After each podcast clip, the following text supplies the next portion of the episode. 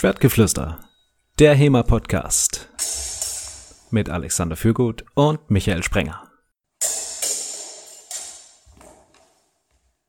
Herzlich willkommen bei Schwertgeflüster, Episode Nummer 15. Heute werden wir ein bisschen in alten Zeiten schweigen und ähm, darüber reden, wie sich das historische Fechten vor allem in Deutschland in den letzten, naja, so 20 Jahren, vielleicht auch ein bisschen mehr, verändert hat. Thema heute ist historisches Fechten im Wandel der Zeit.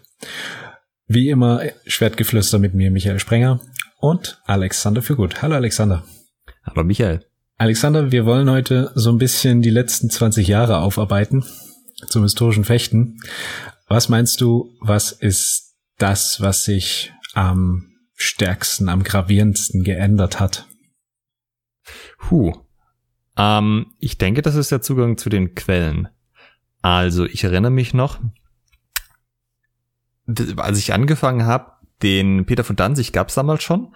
Der kam ähm, 2008 raus in der Erstausgabe. Aber ja, das war halt eine Quelle und man war sich ja auch nicht sicher, ist es eine gute Quelle, ist es eine nicht so gute Quelle, wie sind die anderen Quellen, sind die irgendwie, haben die den gleichen Inhalt oder nicht.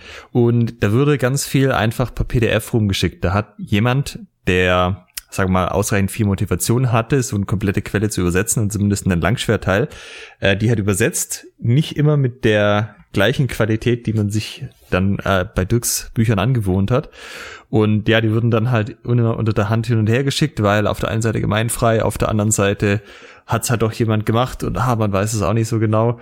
Und ja, da hast du halt irgendwie so einen Ordner mit 24 PDFs drin gehabt, die mal mehr, mal weniger gut übersetzt waren. Und heute gehe ich auf Wiktenauer, gebe meine Waffe oder meine, mein Fechtmeister der Wahl ein, habe fein säuberlich aufbereitet, was war das für ein Kerl, was hat er gemacht, habe alle Bilder und so weiter online, das ist äh, richtig, richtig gut. Ja, für, du hast jetzt Dirk gesagt, also wir meinen natürlich Dirk Hagedorn, einer der Quellenpioniere in Deutschland und auch immer noch sehr aktiv, was das äh, Transkribieren und ähm, Übersetzen ins moderne Deutsch übergeht, äh, angeht ähm, der da eine ganze Reihe Quellen, den von Alex gerade angesprochenen ähm, Codex Danzig, also die 44a8, die in Rom zu besichtigen ist, oder äh, von Baumanns Fechtbuch, auch unter ähm, Codex Wallerstein bekannt, über Judle und, und, und ähm, der da für die deutsche Szene einen richtig, richtig großen Mehrwert geschaffen hat. Uh, Alex, du bist jetzt schon direkt eingestiegen bei PDFs mit ähm, fragwür sagen wir mal fragwürdigem Inhalt, ähm, was es damals war. PDF war ja schon der zweite Schritt, ne? Der, der erste war ja, okay, wir, wo, wo kriegen wir die überhaupt her, diese Quellen? die das Material an sich erstmal haben, überhaupt wissen, was es gibt. Also das war ja nicht so, wie du es beschrieben hast. Du gehst jetzt ins Internet, guckst, was es gibt. Ähm, damals war das Internet für uns alle noch Neuland. Und ähm, man musste irgendwie in Bibliotheken und so weiter erstmal herausfinden, was es für Quellen gibt und die sich dann auch erstmal besorgen. Also wenn du da hingekommen bist und gesagt hast, hier, ich mache historischen Schwertkampf, da haben die ähm, Bibliotheksverwalter bestimmt nicht gesagt, oh ja, super, komm, setz dich hier an diese hunderte Jahre alte Schrift. Ja, und auch viele von den Sachen, die auf Wiktenauer stehen, von den alten Quellen, sind gemeinfrei, aber es gibt auch Teile, da hat jemand noch die Rechte dran und hat aber Wiktenauer die Rechte gegeben, die Sachen zu hosten und zu verbreiten, was halt auch ganz cool ist. Also da war über die Jahre viel Überzeugungs, ähm, Überzeugungsarbeit notwendig, an Museen teilweise haben ja auch Privatleute irgendwelche Quellen bei sich daheim rumlegen, halt so ein Familienbesitz. Auch da musste man sehr freundlich äh, auf die einreden, bis die dann irgendwann mal so weit waren und gesagt haben, okay, ich stelle das jetzt dem Ganzen zur Verfügung. Aber klar, also das muss es natürlich alles erstmal digital geben, dass man es dann digital auch weiterverarbeiten kann. Und vor allen Dingen brauchte die Community auch erstmal eine gewisse Kredibilität, dass man die nicht äh, für die totalen Spinner gehalten hat, sondern auch für für den, also HEMA oder historisches Fechten hat ja auch einen wissenschaftlichen Zweig, quasi die Quellenforschung oder die Fechtbuchforschung. Und die aber oftmals von den gleichen Leuten gemacht wurde, die eben in Vereinen aktiv waren, sei es jetzt Reenactment oder Mittelalter oder Schaukampf, und dort überhaupt erstmal ein, ein gewisses Level zu erreichen, das ja zum Beispiel Bibliotheken gesagt haben, ja, okay, ihr, ihr könnt euch jetzt mal an diese Dinger ransetzen. Ich glaube, das war auch erstmal ein richtig, richtig großer Schritt dahin zu kommen. Ja, es gab ja letztes Jahr die Faszination Schwertausstellung im Landesmuseum Stuttgart also Landesmuseum Württemberg in Stuttgart. Und das war von Anfang an so konzipiert, dass sie halt historische Fechter mit einbezogen haben. Also sie haben, ähm, ich glaube, das war mit Gladiatoris mit paar Leuten Videos gemacht. Sie haben ähm, mit Leuten aus der Szene geredet, haben sich ja dann auch vom DDF interviewen lassen. Und dass es hier wirklich eine Zusammenarbeit auf der Ebene gab, ist, ja, zeigt einfach auch, dass ja, die Szene halt auch ein bisschen ernster genommen wird dass das klar ist, dass die da ist und dass die ein äh, ehrliches Interesse an den historischen Sachen haben und das nicht nur so eine Spielerei ist von ein paar Wahnsinnigen, die irgendwo auf der Wiese mit Schwert und fuchteln. Ja, das ist so die, das sind so die Früchte der letzten 20 Jahre, könnte man sagen, also die da in dieser Ausstellung zusammengekommen sind. Da haben auch äh, ein paar von den Gladiatoris Jungs und Mädels bei der Eröffnung ähm, mitgemacht, also eine ähm, also verschiedene Stücke aus aus Fechtbüchern ähm, gezeigt. Ich glaube, an den Wochenenden gab es da auch immer Kurse. Also ich glaube, man konnte da selber mitmachen. Ehrlich? Ja. Ich habe mir, ich habe nur gesehen, dass ähm, dann auch äh, verschiedene moderne Waffen, also jetzt ähm, quasi unser unsere täglichen wöchentlichen ähm, Ausrüstungsgegenstände, Fechtfedern, wenn wir die jetzt mal so nennen wollen, ausgestellt waren. Also quasi von den Anfängen der Schwerter bis hin zu dem, was wir heute damit machen. Ja, das war sehr, sehr schön. Und wenn du da am Wochenende hingegangen bist, hast natürlich auch äh, einen Schwung anderer historischer Fechter, die auch gerade die Ausstellung angeschaut haben, getroffen. Ja. Ich habe von mehreren Leuten gehört, die zu unabhängigen Zeitpunkten da waren, dass das äh, ja jedes Mal so ablief. Ich habe mich gewundert. Ich habe dann gelesen, dass ihr auch bei der Eröffnung wart, äh, aber wir sind uns nicht über den Weg gelaufen. Nee, du warst ja irgendwie zwei Stunden vorher da. Ich habe dann von den Pfälzer Schwertlöwen Leute getroffen und von Ochs. Ah, okay. Alles klar. Aber es, also das ist der eine Teil, der fachliche Teil. Ähm, es gibt ja auch, also das ganze Victorinauer-Projekt wird ja von äh, Michael Chittester gemanagt und der hat ja, also das ist einer von den Leuten, die ja auch einen Hauptteil der Überzeugungsarbeit geleistet haben und der sich auch einen ganz guten Ruf aufgebaut hat, auch diverse andere Leute.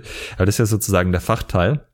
Aber auch die Öffentlichkeit ist ja inzwischen teils informiert, was, dass es, dass es solche Fechten an sich überhaupt gibt und dass das vielleicht auch was anderes ist als Reenactment, Schaukampf oder ähm, was man da sonst so macht. Ja, man muss sich deutlich weniger, also anders, man muss sich immer noch Fragen ähm, anhören, die ein bisschen spezieller Natur sind, aber es ist nicht mehr ganz so krass. Also es gibt inzwischen auch Leute, die irgendwie was mit dem Begriff HEMA oder historisches Fechten anfangen können.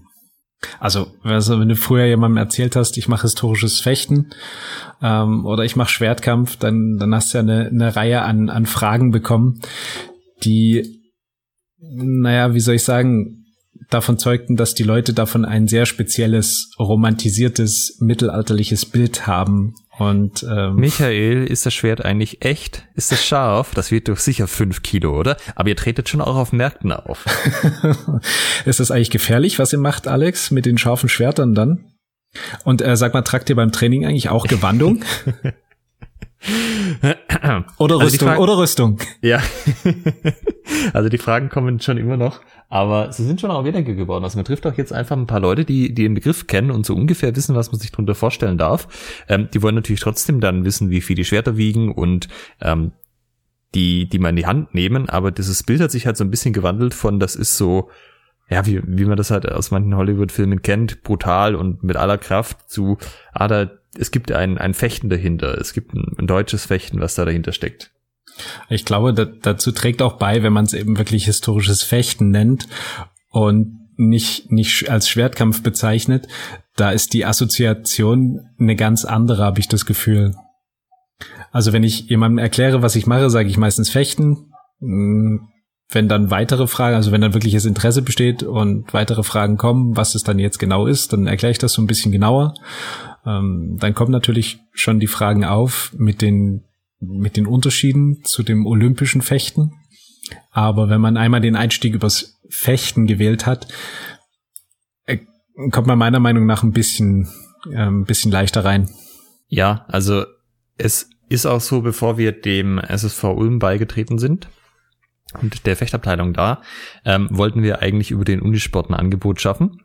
Das läuft halt im Wesentlichen so bei uns, man geht an die Uni, redet mit dem Verantwortlichen und wenn der sein Okay gibt, dann kriegt man quasi eine Anmeldung, muss man halt ein paar also irgendeinen Übungsleitungskurs noch machen äh, und man kriegt halt irgendwo einen Platz zugeteilt. Und wir haben das über viele Jahre hinweg probiert, mit dem Herrn zu reden und der hat beharrlich gesagt, also nein, das ist ja viel zu exotisch, was ihr macht. Und das gibt's ja nirgendwo anders an der Uni in Baden-Württemberg. Wir haben dann mit Googlen festgestellt, in Berlin gab's das zu der Zeit, glaube ich, schon und nochmal irgendwo in einem anderen Bundesland. Aber das war ihm egal, aber er hat gemeint, nee, das ist zu exotisch, was ihr macht. Und Michael, wenn du jetzt hörst, das, was wir machen, sei zu exotisch, dann kommst du auf die Idee, mal auf das Sportangebot zu schauen, was es denn sonst so gibt am Unisport. Ja. Und man könnte auf die Idee kommen, da ist jetzt sowas drin wie Volleyball, Fußball, Handball, so lauter Sportart, wo man sagt, ja, okay, für das sind wir dann echt ein bisschen exotisch. Aber nein, die Uni Ulm bietet auch Unterwasser-Rugby an. Unterwasser-Rugby war okay, aber historisches Fechten, das war zu exotisch für den Unisport Ulm. Das ist ja göttlich. ja, und das ist halt so ein bisschen auch die Sache. Ähm, ich glaube, das wäre heute nicht mehr so. Ich glaube, heute hätte man bessere Argumente, man könnte einfacher zeigen, allein schon aus dem Grund, dass es natürlich jetzt auch an mehr Unis zum Beispiel den Sport gibt, dass man sagt, hey, das ist kein Exotending mehr. Ähm, wir waren ja zum Beispiel auch bei den, bei den Europaspielen jetzt als Teil des Rahmenprogrammes und das ist nicht irgend so was, was ein paar Verrückte unter sich machen. Europaspiele, kannst du es vielleicht nochmal ein bisschen für die, für unsere Hörer erläutern, was es damit auf sich hat, ähm, wen das alles betrifft, was das für einen Umfang hat? Ja, okay. Also zu den Europaspielen an sich, das ähm, gibt ja, also die sind, haben jetzt zum zweiten Mal stattgefunden, finden auch alle vier Jahre statt. Die sind auch vom Olympischen Komitee. Ähm, Panamerikanische Spiele, also Pan Am oder äh, Asiaspiele kennen wahrscheinlich mehr Leute.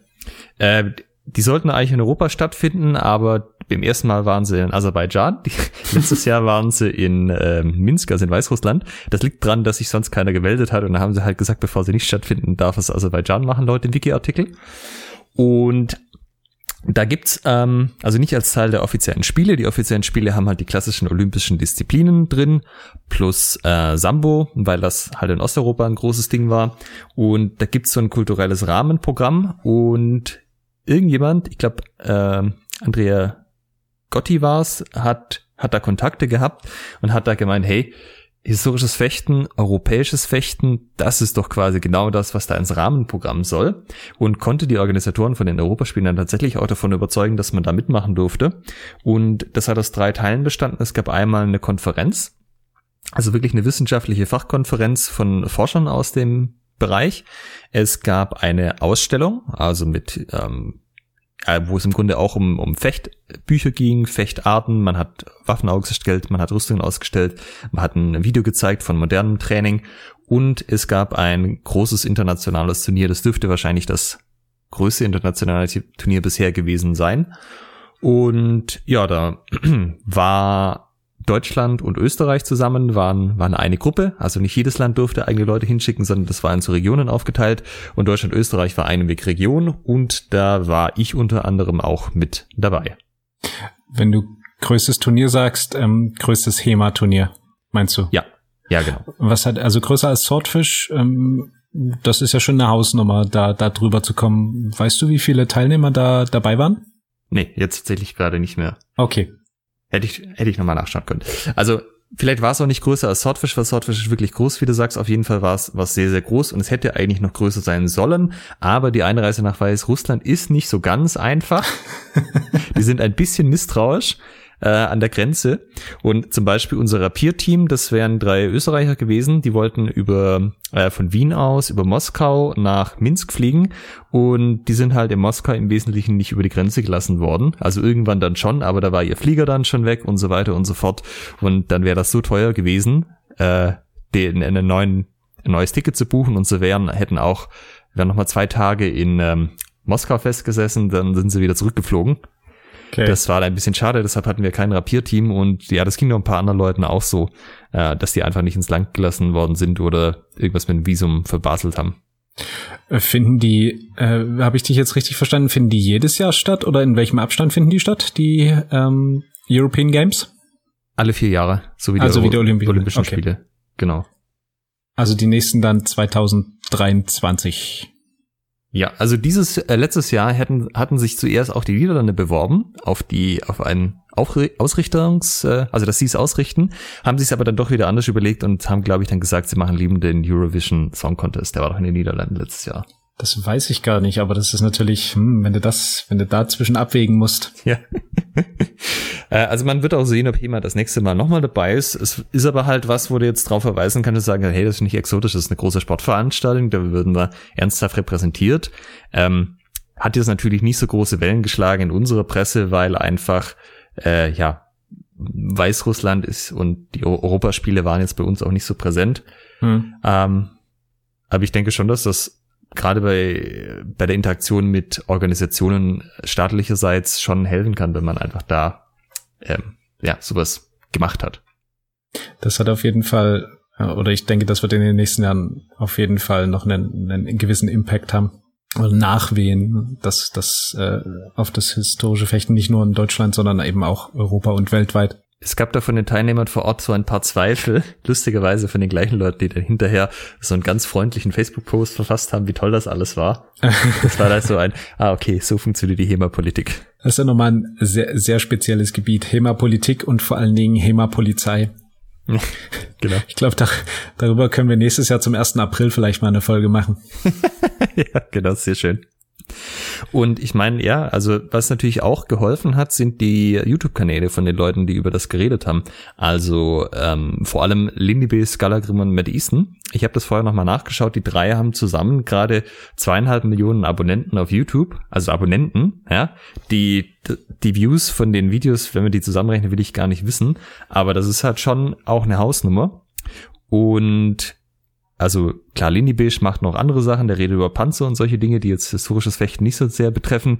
Scalagrim hat irgendwelche Waffenreviews und die haben aber halt alle auch einen ganzen Schwung HEMA-Videos gemacht, die viel angeschaut worden sind, wo ich denke, dass sich das auch ähm, bei den Leuten halt etabliert hat, weil jeder, der jetzt irgendwie Interesse an dem Thema hatte, hat halt irgendwie Langschwert oder was ähnliches auf YouTube eingegeben, ist auf eins von den Videos gekommen und hat sich das halt alles von äh, ja einfach mal aufbereiten lassen, wo man dann auch drauf gestoßen wurde, es gibt das überhaupt, es gibt historisches Fechten, es gibt Leute, die sich damit beschäftigen, es gibt Leute, die das auch praktisch anwenden wollen und nicht nur sozusagen Show machen.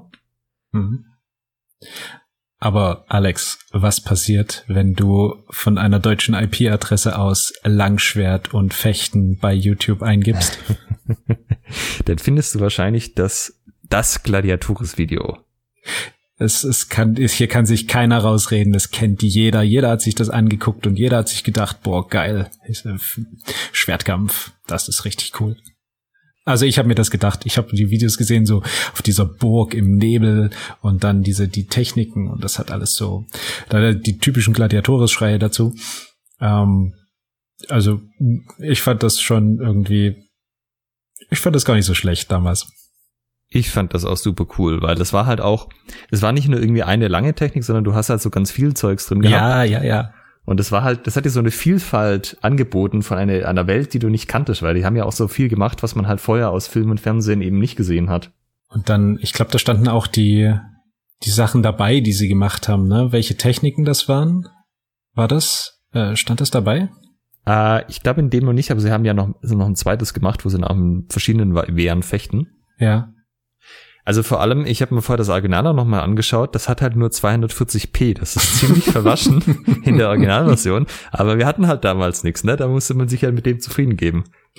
Was, ähm, du sagst, wir hatten damals nichts, ähm, was haben wir denn heute so an, an Lehrangeboten oder so Sekundärliteratur, Sekundärquellen will ich es mal nennen? Also das kann man ja auch nicht vergleichen.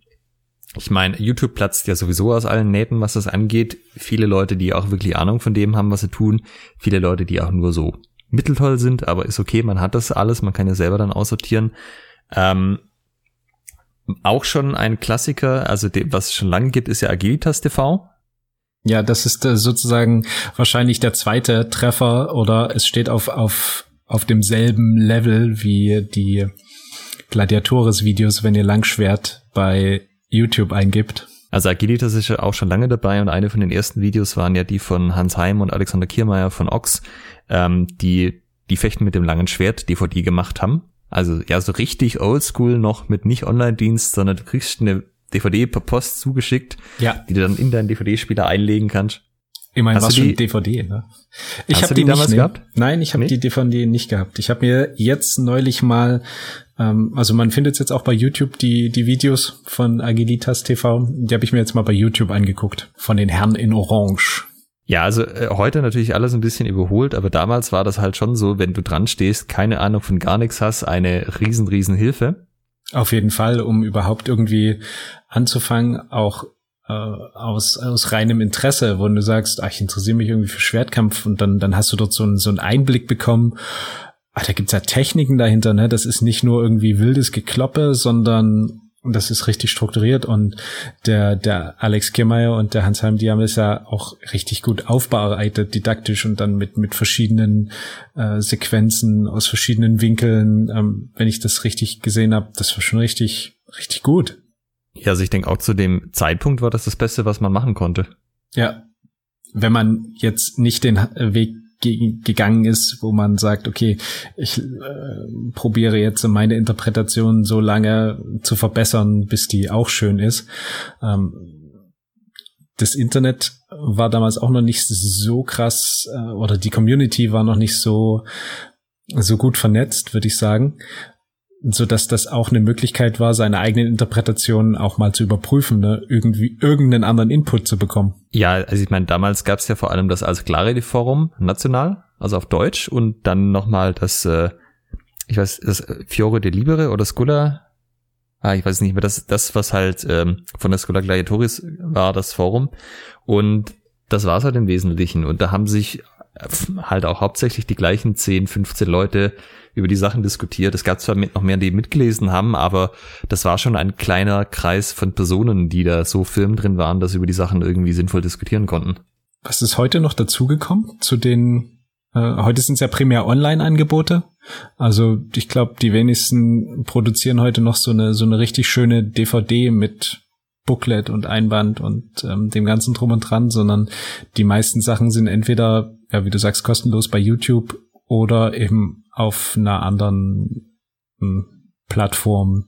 Zum Beispiel Patreon hat sich ja da ziemlich durchgesetzt, ähm, wovon es da auch ja eine, eine ganze Menge Sachen gibt. Ja, die, also die jüngste Format in dieser Serie ist das Hematix vom Ingulf. Ingulf Pop Kohlweiß. Äh, läuft über Patreon. Ist auch erst vor ein paar Monaten angelaufen. Und ja, ist als Online-Plattform gedacht mit, wo man quasi von Grund auf lernen kann, wie man das historische Fechten so betreiben kann. Also auch ziemlich viel zu dem sportlichen Aspekt dann dabei, also zum Beispiel ähm, Athletiktraining, Fuß, Fußarbeit, so eine so eine Rundum-Geschichte dann durchaus. Was anderes, was mir bei Patreon einfällt, ist ähm, die Mikato. Ähm, aber das ist natürlich sehr begrenzt, also was heißt sehr begrenzt, aber das ist hauptsächlich äh, Schwert und Buckler nach äh, 1.33. Äh, wobei Dimikator ja weniger tatsächlich Lehrvideos sind und mehr Kontext außenrum. So, so sah ein Buckler aus, das passiert, wenn man mit scharfen Schwertern das macht. Das ist ja nicht so direkt als ich lerne auf die Art und Weise Schwert und Buckler gedacht, dachte ich.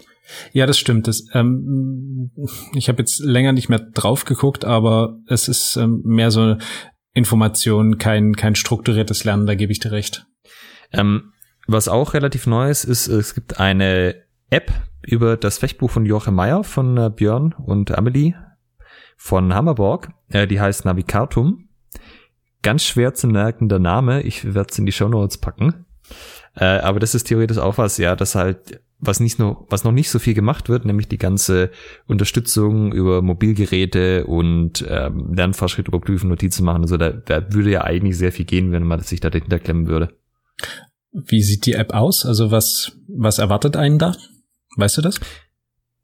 Also die, das Grundding ist, dass du halt eine Transkription von den Maya-Texten hast. Plus, ähm, du kannst dir Notizen machen oder Sachen quasi als Favorit markieren. So, das ist was, was ich mir später noch anschauen möchte. Und ich glaube aber, Interpretationen gibt's keine drin. Wobei, müsste ich gerade mal gucken. Ja, also ich glaube, es ist äh, hauptsächlich eine, eine Quellen-App sozusagen. Ja, genau, Quelle und Referenzbuch heißt das Ding.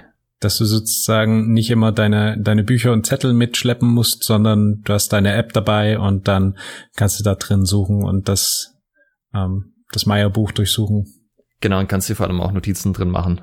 Ja, sehr nice.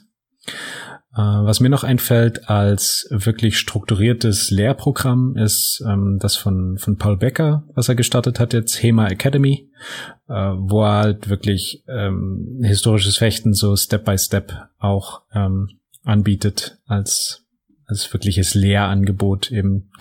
Da geht's dann weniger um, um die Interpretation oder um irgendwie um, dass, dass irgendeine Technik so speziell im, im Vordergrund geht, sondern wie lerne ich historisches Fechten Schritt für Schritt. Ähm, es gab auch zwei Online-Angebote, aber die sehen beide so ein bisschen tot aus gerade. Das eine war ähm, learnswordfighting.com von ähm, oder mit Gladiatorus und das andere war die Schwertkampftutorials.de von Grifon.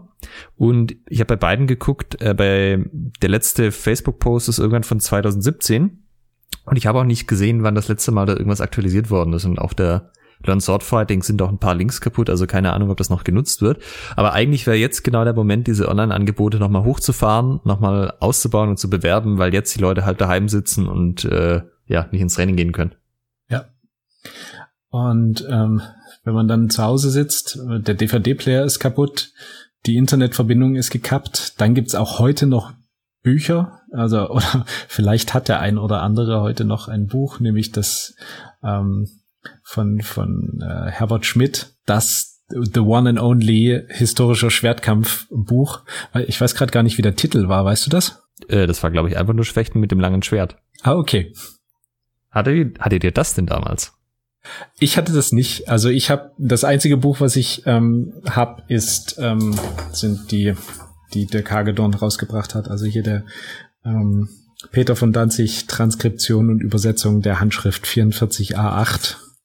Und ich guck mal gerade nach. Meine Version ist von, steht das hier dabei? Also wenn du die erste Ausgabe hast, ist sie von 2008. Ja, von 2008.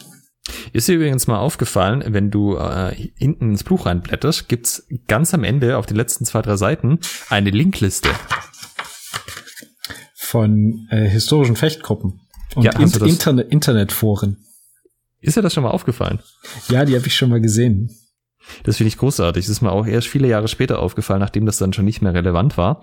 Aber das ist ja auch so ein bisschen Zeitzeugnis und ein Who is Who der Fechtgruppen, die es damals schon gab und äh, wo man sich halt zusammengetan hat. Also unter Österreich steht ja zum Beispiel Ars Gladi, Dreinschlag, Klingenspiel, mittelalterlicher Schwertkampf und das war's. Und in der Schweiz gibt's äh, Eisgas, Freiwild, Gladius et Codex. Hier ist auch ähm, eine Liste mit historischen Manuskripten äh, noch so so die einige, also nicht alle ähm, und auch so von Sekundärquellen. Ähm, zum Beispiel hier dann von von Rainer Welle oder von von Hans Peter Hilz, die die sozusagen Bücher über Bücher geschrieben haben, Bücher über Fechtbücher geschrieben haben. Und hier, äh, Herbert Schmidts Buch ist auch erwähnt. Äh, und da steht's, Schwertkampf heißt es. Ah ja, okay. Also tatsächlich, wir hatten ähm, Herberts Buch damals. Ähm, ist natürlich heute auch überholt, aber damals war es halt auch sehr cool, weil er hat sich da echt viel Mühe mitgegeben. Ähm, halt auch von jeder Technik Fotos machen, die Leute entsprechend posieren lassen mit Beschreibungen und so. Äh, das war alles durchaus hilfreich, weil du halt so von dieser Transferleistung, was steht in der Quelle, okay, ich habe jetzt ein Drittel verstanden, was wird auf den Bildern gezeigt, okay, ähm, also das war schon ganz gut, um einen Grundstein zu legen, von dem du nochmal, auf den du dann aufbauen konntest. Weil du es gerade nochmal ansprichst, ähm, was das für einen Mehrwert hatte. Damals, in, soweit ich mich erinnere, sind in diesem Buch auch Ausrüstungsempfehlungen gegeben. Tatsächlich ja. Ähm, da kann man auch ein klein wenig eine, eine Zeitreise machen.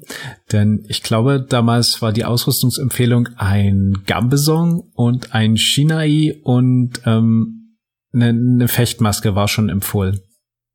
Äh, beim China bin ich mir nicht sicher, aber die Gambesons sind ja auch auf den Bildern drauf. Also die haben ja alle diese Bilder mit so diesen klassischen Gambesons aufgenommen. Ja, mit den Löchern unter den Armen. Ja, sehr sicher damals alles. Das muss man ein bisschen mögen. Und ähm, natürlich die ganz klassischen Eishockey-Handschuhe. Hast du auch Eis Eishockey-Handschuhe oder Lacrosse-Handschuhe? Ja, wir sind gleich mit Lacrosse eingestiegen und das war damals ja so, du hast auf den Bildern nicht unbedingt gesehen, ob die Lacrosse-Handschuhe tauglich waren. Also die, ähm, wer diesen Teil übersprungen hat, Lacrosse-Handschuhe haben Polsterung, aber die ist unterschiedlich dick und unterschiedlich dicht. Das heißt, du kannst einen Handschuh haben, der gleich viel Polsterung hat von der Ausdehnung her, aber der hat einfach viel besser polstert als ein anderer. Das heißt, das weißt du nicht. Als Student, wie wir ja damals waren, wollte man auch nicht unbedingt die ganze Zeit sich welche bestellen, dann wieder zurückschicken, weil da hat man selber die Versandkosten getragen. Und dann sind wir auch in Ulm, gab es an einem Unisport eine Lacrosse-Gruppe, sind wir halt mehrfach zu denen hingestiefelt und haben gefragt, hey, können wir mal eure Handschuhe anschauen? Also, was macht ihr? Ja, wir machen so historisches Fechten. Okay, was heißt das so? Mit Degen? Nee, nee, mit Langschwert. Und wir brauchen Handschuhe und da gibt's keine guten und äh, ja, wir wollen mal eure Lacrosse-Handschuhe anschauen. Ähm, ja, das hat ein bisschen Diplomatie erfordert bis sie, äh, bis sie mit den befremdlichen Blicken aufgehört haben. Ich glaube, ganz warm sind sie nie damit geworden, aber wir haben es zumindest so weggekriegt, dass wir das mal machen dürfen mit zwei, drei Leuten, uns ihre Handschuhe durchgucken und dann potenziell taugliche Modelle raussuchen. Schade, dass sie beim Unterwasser-Rugby wahrscheinlich keine Handschuhe brauchen. Da wäre es der Zugang vielleicht einfacher gewesen. Ja, ist ja keine exotische Sportart. und ich es gab zu der Zeit ja auch diese, es gab ein Modell, das, also Lacoste-Handschuhe sind so, ihr habt über euren einzelnen Fingergliedern Polster. Aber ihr habt da, wo die, das Gelenk ist, habt ihr nichts, sobald ihr den Finger krümmt, weil die Lacrosse-Stangen ähm, sind ja relativ dick, die kommen nicht in die Zwischenräume, aber ein Schwert kommt da halt locker rein. Das heißt, es war immer so ein Problem, dass man, wenn man die Finger gekrümmt hatte, eins auf die Gelenke gekriegt hat, wenn man zwischen die Polster gerutscht ist. Und es gab eine ähm, Lacrosse-Handschuh-Modell, ich habe leider den Namen das nicht mehr gefunden bei der Recherche, die hatten wie so eine Art Schuppen, also die waren von vorne nach hinten so ein bisschen verlängert, dass man nicht in diese Zwischenräume rutschen konnte. Und der war so gut. War, das war der geilste Shit ever zu ja, der Zeit. Ja, ja. Hattest du den? Äh, nein, aber zwei aus meinem Verein hatten den. Ähm, und ich war so neidisch darauf. Ich habe auch versucht, mir den, den dann noch irgendwie zu bestellen und habe dann noch so ein, eine Seite gefunden, wo man den noch bestellen konnte. Aber als ich das tat, bekam ich eine E-Mail-Antwort, dass das Produkt nicht mehr verfügbar ist. Also ich habe den nicht mehr gekriegt. Ah, du hast ihn gerade verpasst. Der war so gut. Ja, und der Hersteller hat den halt irgendwann eingestellt und dann haben die ganzen historischen Fechter gesagt, nein, nein, nein, das geht gar nicht, wir brauchen ihn unbedingt, lass ihn doch im Programm. Und haben dann dem Hersteller E-Mails geschrieben. Ich war auch einer davon, der eine E-Mail geschrieben hat. Und die Antwort vom Hersteller war im Wesentlichen, äh, Leute, was wollt ihr? Nein, ihr macht nicht Lacrosse, lasst uns in Ruhe. Ihr äh, Mittelalterspinner, hört auf uns zu belästigen. Heute würde er vielleicht sagen, oder oh, ist ja ein Markt da, das sind ja offensichtlich ein paar mehr Leute, vielleicht lohnt sich das, da irgendwie ein eigenes Modell für die Leute rauszubringen. Damals war es halt so, nee, das lohnt sich nicht für die paar Hansel, äh, das machen wir jetzt nicht mehr, uns den Stress da geben, die Handschuhe herzustellen. Ja, auf jeden Fall. Heute ist ein Markt da und heute sind auch große Hersteller in den Markt eingestiegen, also die auch aus dem professionellen Fechtsport kommen, zum Beispiel Ullmann oder Allstar oder auch Leon Paul, also Ullmann und Allstar, die, die de großen deutschen Hersteller, Leon Paul, großer Hersteller aus dem Vereinigten Königreich, die haben da keinerlei Berührungsängste mehr, die sehen da einfach in guter kapitalistischer Manier, da ist ein Markt da, da können wir Leuten was verkaufen, damit können wir Umsatz machen und das ist ja auch äh, nicht sträflich, das ist ja vollkommen okay. Und die sind da auch sehr dran interessiert, die Marktlage zu verbessern. Ja, so hat das ja im Wesentlichen auch gestattet, dass wir mit ihnen zusammen äh, an der Maske gearbeitet haben und am Halsschutz. Ähm, wir haben die halt einfach jahrelang mit per Mail gefragt, hey, könntet ihr nicht die Masken ein bisschen stärker machen? Wäre das nicht möglich, dass ihr für uns so ein Custom-Ding irgendwie baut? Und das haben offensichtlich noch andere Leute gemacht und irgendwann waren sie dann halt im Punkt, wo sie echt gesagt haben, ja, scheinbar gibt es einen Markt, das kann sich alles lohnen. Wir können da, äh, wir haben eine Chance da was zu reißen, dann sind sie halt in den Markt eingestiegen. Äh, es gibt da bei, bei All-Star gab es auch vorher schon so ein paar Produkte fürs historische Fechten. Das waren aber so meistens abgewandelte von, ähm, also Fechtmeister-Sachen. Beim beim Sportfechten ist es so, dass ein, einen Fechtmeister und der ist meistens dazu da, irgendwie gestochen zu werden. Also gerade bei Lektionierübungen kriegt er halt, keine Ahnung, 40, 50, 100, 200 Stiche immer auf dieselbe Stelle, weswegen die Lektionierkleidung für den Fechtmeister entsprechend dicker ist. Und die gab es damals dann auch in, im, hatte Oster dann so einen Bereich auf der Webseite historisches Fechten, wo dann die Sachen dafür angeboten wurden. Und es war für, für den Anfang vor allem gar nicht so schlecht. Es war vor allen Dingen sicher. Ähm, man hat ähm, auch eine, einen, einen Überzieher für die, für die Maske bekommen. Da haben sie auch so mit einem Hinterkopfschutz so gar dazu gemacht, was du fürs normale Fechten nicht brauchst. Ähm, der war dann wirklich nur fürs historische Fechten. Und den, den Halsschutz fürs historische Fechten gab es damals auch von, von Auster. Also so vor zehn Jahren, als ich angefangen habe, mir da irgendwie Equipment zu kaufen. Ja, und PBT ist ja eigentlich auch ein klassischer Fechthersteller fürs olympische Fechten. Ja, und stimmt, die haben sich ja dann mit äh, Dreinschlag unter anderem mit Harry Winter zusammengetan, um da Sachen zu entwickeln. Die haben jetzt auch äh, eigene Produktlinien nur fürs historische Fechten, genauso wie Ullmann ähm, und wie Leon Paul. Leon Paul hat sich da mit, mit Space zusammengetan. Space kommt ja eher, glaube ich, aus dem Mittelaltermarktsektor. Also du kannst bei denen auch irgendwie große Zelte kaufen für Lager. Äh, äh, ja, ich glaube, die kommen da aus dem, aus dem Reenactment-Bereich. Die sind natürlich heute auch ein recht großer Hersteller, was den, was den HEMA-Markt betrifft. Mit Fechtjacken, Hosen, Strümpfen. Mundschutz gibt's jetzt auch. Also hier so eine, so eine Corona-Masken, so eine Pestmasken. Das Best müsste eigentlich der größte Zulieferer sein für HEMA-Equipment, weil ich meine, jeder hat eine Space-Jacke oder mal gehabt. Es gibt so ein paar andere jetzt auch wie äh, die, die Black Armory-Jacke, aber tatsächlich die meisten Leute auf Events nach wie vor haben Space-Jacken in der einen oder anderen Variante an. Ja. Ja, wenn wir uns beide auch nehmen, da haben wir ja eine 100% Trefferquote. Ja, genau. Und es gab ja auch Hersteller, die zwischendurch mal in den Markt rein sind, aber wieder raus sind. Galladoni ist ja zum Beispiel einer, der hat eine Zeit lang, das ist ein italienischer Hersteller, hat eine Zeit lang ähm, Jacken hergestellt und äh, Masken mit Hinterkopfschutz und so, hat sich dann wieder draus zurückgezogen, Aber aber dass war- es nicht, nicht gelohnt hat. Der war aber auch echt, der war aber auch gut. Also die Gaiadoni-Sachen, die konntest du auch gebrauchen. Und äh, ja, wie du sagst, er hat sich anscheinend freiwillig zurückgezogen. Ja. Und dann gab es ja noch andere Hersteller wie Neyman, die waren da, haben Dinge getan, dann haben sich irgendwann verkalkul- verkalkuliert und dann waren sie irgendwann nicht mehr da. Die haben sich nicht freiwillig zurückgezogen. Nein.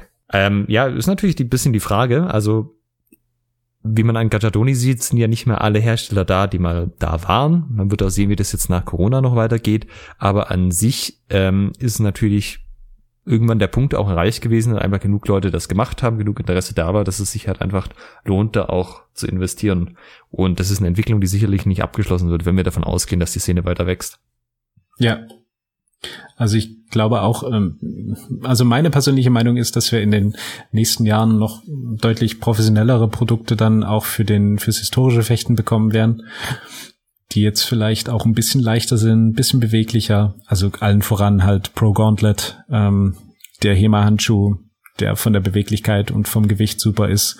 Er ist natürlich auch vom Preis super, aber ähm, das wird sich in den, in den, das kann nicht so lange dauern, dass da irgendwie jemand nachzieht. Also dass dann auch große Hersteller sagen, okay, wir ähm, ziehen das jetzt, äh, ziehen das jetzt auch groß auf. Es hängt halt alles dran, dass die Szene an sich wächst und das wird halt erreicht, indem mehr Leute darauf aufmerksam gemacht werden, mehr Leute dafür begeistert werden. Und da hängen halt die Medien massiv natürlich dran, also jetzt YouTube war ja schon erwähnt, aber auch jeder einzelne Verein, wenn sozusagen jeder in seiner eigenen Stadt die Wände pflastert mit Plakaten, dass es diesen Sport gibt, wie cool der ist, die Leute kommen mal zum Probetraining vorbei, dann gibt's halt über die Zeit hoffentlich mehr Leute, die mit dem Ganzen mal Kontakt hatten, damit auch was anfangen können. Ja, wie ich in ähm, einer der vergangenen Folgen habe ich das glaube ich schon mal erwähnt. Ich habe für unseren Verein vor ähm, einiger Zeit die Webseite neu gemacht und da kannst du dann auch eben entsprechende Suchbegriffe hinterlegen. Und ich habe da halt auch eben HEMA oder in, und historisches Fechten hinterlegt.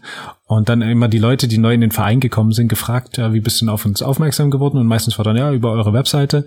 Und dann ich dann, ja, hast du gesucht? Ja, ja. Nach was hast du gesucht? Ja, nach HEMA. Also die, die kommen dann wirklich schon mit konkret diesem Begriff an. Also die suchen weniger nach Schwertkampf oder Schwertfechten, ähm, sondern die suchen schon konkret nach HEMA. Ja, und das ist halt auch einfach das Wissen darüber, dass es das gibt. Die haben garantiert irgendein Video gesehen und haben sich gedacht, ah cool, gibt's das bei mir in der Nähe auch. Ja, ja, ja. Ähm, ich war zum Beispiel mal vor ein paar Jahren mit einem Freund äh, in München auf einem Judo-Seminar und dann haben wir bei seiner Tante übernachtet und die hatten zufällig einen Austauschschüler aus äh, London da. Der war 16 Und dann hat man halt mit dem so geredet und dann so, ja, was macht ihr? Ja, wir, hier, wir sind beim Kampfsportseminar, wir sind beim Judo-Seminar. Dann, ah, okay, ihr seid Judokas. Ja, eigentlich nicht wirklich, eigentlich machen wir historisches Fechten. Wir machen halt doch, also Judo ist ein bisschen so ein Randinteresse. Dann, ah, HEMA. Ja, das kennt er. Ah, das würde er auch so gerne machen. Er hat äh, die ganzen Videos von Matt Easton gesehen und ja, er wird so gerne HEMA trainieren, aber er ist eigentlich einfach noch zu jung. Das kann man bestimmt erst ab 18 machen.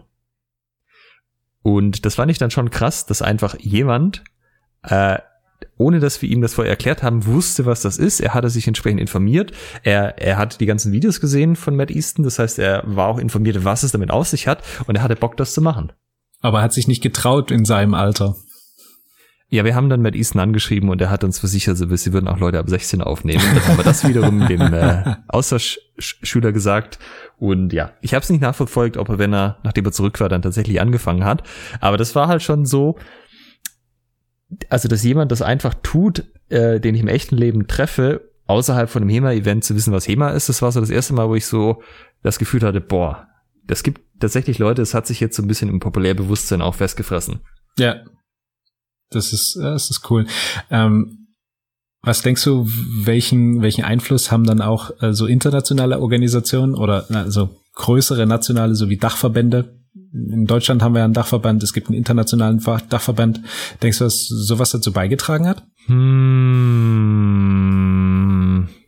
ich glaube fast nicht, nee. Also der, eine Sache, die ja relevant wäre von den Dachverbänden, dass die tun sollten, wäre ähm, Öffentlichkeitsarbeit und Lobbyarbeit. Also falls mal irgendjemand auf die Idee kommt, äh, Schwerter auf eine Art und Weise zu verbieten, dass dann wir auch nicht mehr damit hantieren dürfen. Das wäre zum Beispiel was, wo ein Dachverband typischerweise aktiv werden sollte, so wie die Jägerlobbys und sagt, halt, halt, halt, das geht so nicht.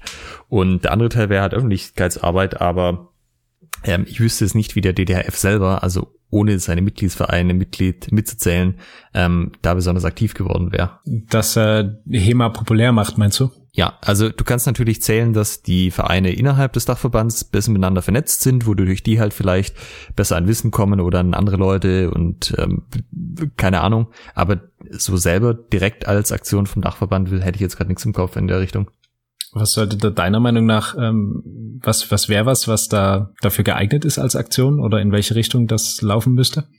Mm, es gibt so äh, von den Bundesländern aus, habe es auch von den Städten zum Beispiel so Sporttage ähm, wo dann in zum Beispiel in Ulm gibt's das, dann macht halt jeder, jede Sportgruppe, die es hier gibt, kann dann sozusagen sich irgendwo einen Platz bei der Stadt geben lassen und kann dann einen Tag lang zeigen, was sie so machen. Und da kann man sich sicherlich auch einklinken, wenn man äh, wenn man da weiß, wie man da ansprechen muss und so und sagen, hey, wir organisieren, dass das in irgendeinem Bundesland, wenn das da stattfindet, bei dem Landessporttag, dass dann die Social Fechter sich auf die eine oder andere Weise äh, präsentieren. Das wäre halt was, was überregionale Organisationen bedürfte und Kontakt zu Ämtern, wo man entsprechend seriös auftreten müsste, denke ich mal. Was dann natürlich als ähm, deutscher Dachverband historische Fechter äh, leichter ist, da irgendwie mit, mit einer gewissen Seriosität aufzutreten, als wenn du als einzelner Verein da ankommst, meinst du, oder?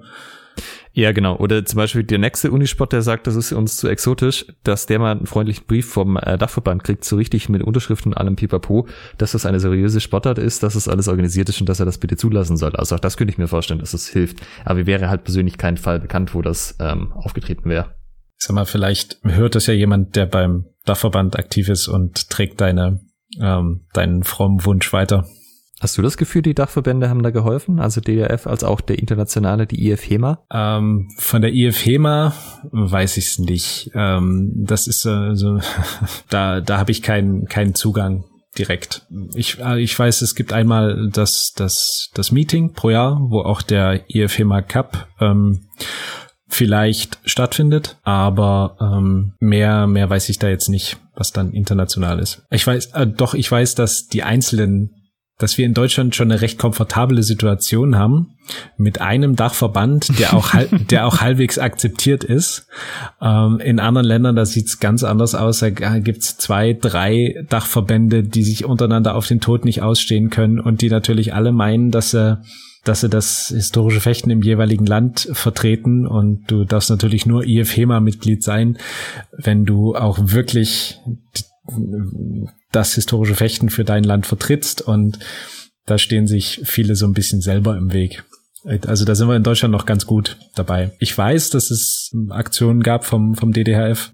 ja, wie du, wie du es beschrieben hast, wo dann eben Zuarbeiten da ähm, geleistet wurden ja, wo dann eine, eine gewisse Unterstützung von, sei es jetzt Vereinen oder sei es Veranstaltungen, da ge geleistet wurde. Also auch bei dem, bei dieser Geschichte, die du vorhin angesprochen hast, hier im Landesmuseum Württemberg in, in Stuttgart, da natürlich auch der, der DDHF an der, an der Eröffnung teilgenommen und da entsprechend das historische Fechten vertreten und denke ich auch einen, der, einen, einen, einen gewissen Einfluss darauf gehabt, dass das entsprechend populär wird. Ich habe gerade nochmal drüber nachgedacht, wie das mit Öffentlichkeitsarbeit aussehen könnte und ein ähm, positives Beispiel aus einer anderen Sportart, die relativ schnell, relativ beliebt geworden ist auf YouTube.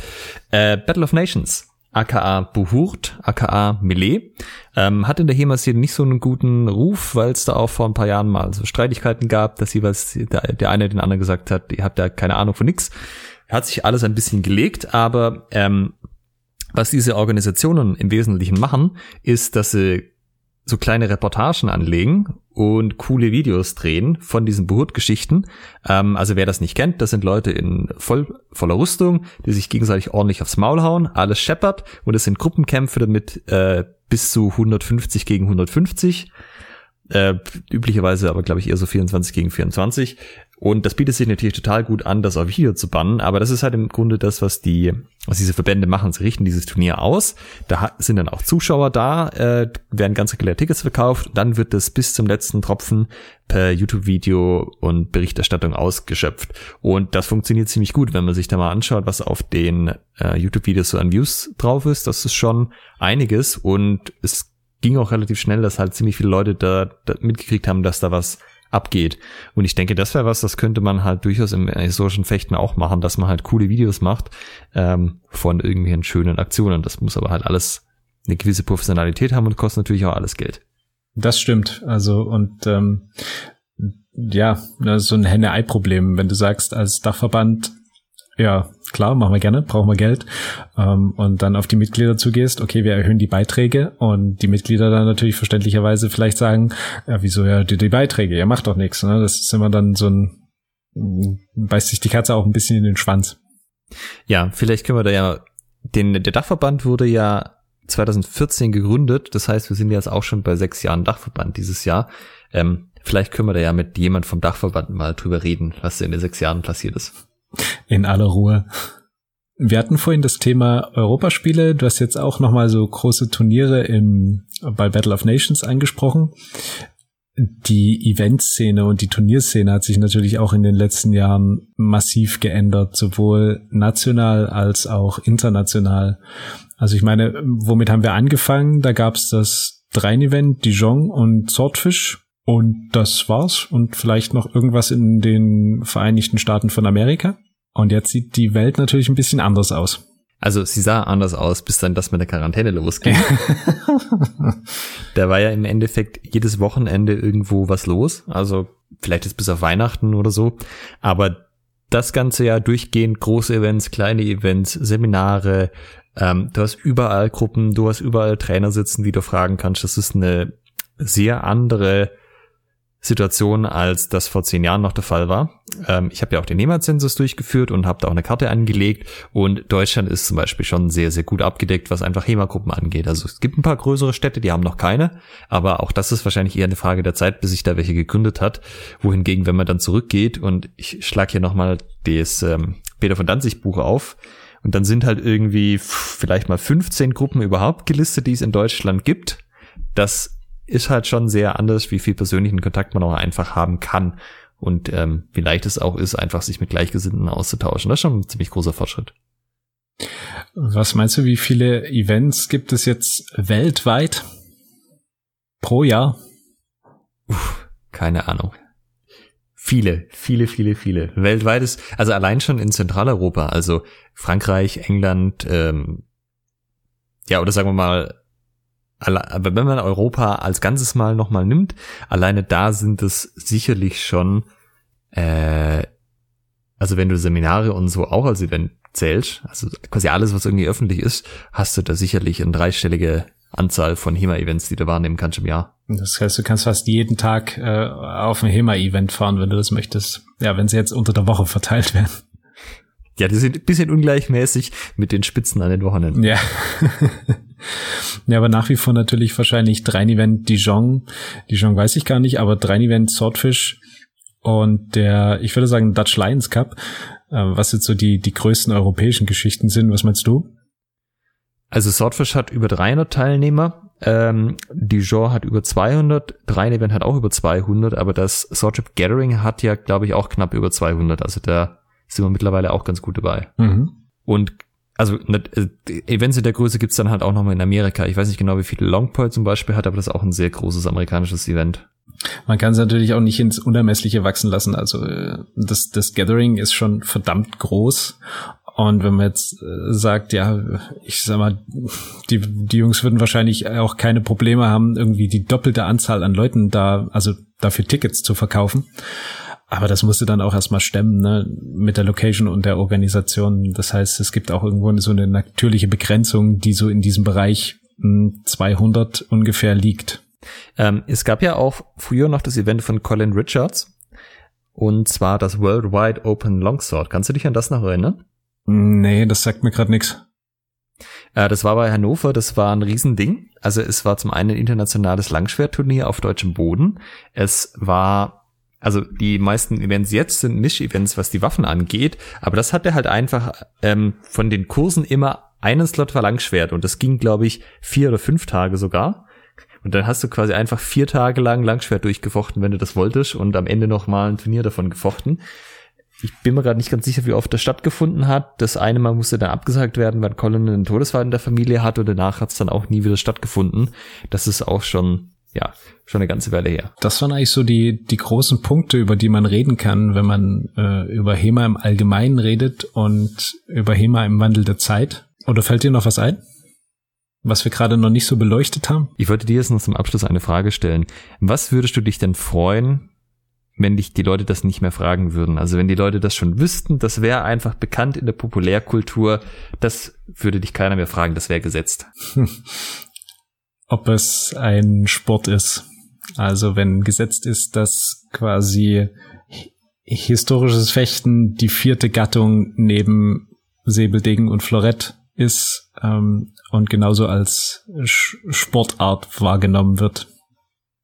Uh, kontroverser Abschluss. Ja, das ist ja meine persönliche Meinung. Wie ist es bei dir? Ich glaube, wenn die Leute wüssten, wie leicht und führig die Schwerter wären, würde sich relativ viel von dem anderen Gedanken einfach in Luft auflösen. Weil wenn du nicht mehr denkst, das wäre so ein Knüppel, dann fällt dieses ganze Denkweise weg, ah, das muss man auch wie ein Knüppel führen. Und ich glaube, wenn viele Leute einfach mal ein okayes Schwert in der Hand gehabt hätten, auch vielleicht, weil sich die Mittelaltermarktszene irgendwie ein bisschen besser ausrüstet und selber auch nicht mehr solche Prügel einsetzt, ähm, ja, dass die Leute dann halt einfach sehen, hey, das ist irgendwie ganz cool, das fühlt sich schon so an, als könnte man mit dem coole Dinge tun und von dem Wissen aus dann eine ganze Sache rangehen. Ich glaube, das finde ich ganz cool. Also ich glaube, da können unsere Hörer auch einen großen Beitrag leisten, indem sie mindestens einem Menschen, der noch nie so ein Schwert in der Hand gehabt hat, ähm, das mal in die Hand drücken und sagen, hier, guck mal, das ist ein langes Schwert oder ja, nehmen wir jetzt das lange Schwert das ist ein langes Schwert, so sieht es aus, so lang ist das, so viel wiegt das. Wusstest du übrigens, dass es inzwischen auch HEMA-Podcasts gibt? Das ist jetzt der neueste Shit seit ähm, 2020, glaube ich, gibt's da zumindest in, in, im deutschsprachigen Raum vermehrt welche. Wir haben übrigens kontrolliert, unsere Downloadzahlen sind nicht, äh, haben sich nicht um 100% erhöht, weil jeder von euch einem Freund den Podcast weiterempfohlen hat, außer ihr habt alle den gleichen Freund. Von daher hier nochmal die Bitte. Ihr würdet uns total helfen, wenn ihr einfach einer Person in eurem Umfeld sagt, hey du, ich glaube, der Podcast wäre was für dich und mal einen Link verschickt oder denen die Folge vorspielt. Mhm, und der imaginäre Freund zählt, glaube ich, auch nicht. Das ist nicht, ähm, nicht so zielführend in diesem Fall. Wohingegen, wenn ihr natürlich über zwei verschiedene Geräte die Folge runterladet, um uns äh, ein Plus eins zu geben, sozusagen, würden wir uns auch freuen, aber dann lieber einem echten Person ja. weiterempfehlen. Keine, keine Fake News sozusagen hier. Fake Downloads. Heute haben wir das historische Fechten im Wandel der Zeit beleuchtet. Wir haben über die Quellensituation und den Zugang dazu geredet, über die Sekundärquellen, die legendären Videos aus den 2000ern in der von Alex angesprochenen 200p Auflösung. Das werden wir sowas von verlinken. Ja, ähm, das würde mal durch die Decke gehen. Abonniert es. Ähm, die Lehrangebote damals und heute. Wir haben ähm, über das, das Wissen über HEMA und die Akzeptanz von historischen Fechten in der Bevölkerung geredet, über die ganzen wunderbaren Fragen. Da könnt ihr uns auch mal schreiben, was so Fragen sind, die euch gestellt wurden. Also wir haben ja schon ein paar genannt vorhin. Ähm, was sind so die, die schrägsten oder schönsten Fragen, die euch im Bezug zu HEMA jemals ähm, gefragt wurden, die ihr gefragt wurdet?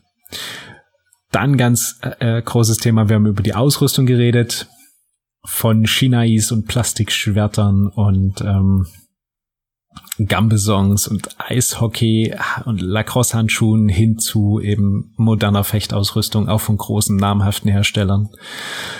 Und ähm, auch wie sich's international verbreitet hat, dass es eben jetzt nicht nur drei große Events in Europa gibt, sondern man quasi jedes Wochenende problemlos irgendwo hinfahren kann, wenn man denn darf. Dann sind wir mit der heutigen Folge am Ende. Heute haben wir es mal ein bisschen vor einer Stunde geschafft. Ähm, ich danke euch fürs Zuhören und verabschiede mich bis nächste Woche. Tschüss. Ciao. Und in Folge 16, liebe Hörer, haben wir das Thema, wie gehst du erfolgreich mit Stress beim Fechten um? Seid gespannt und hört rein.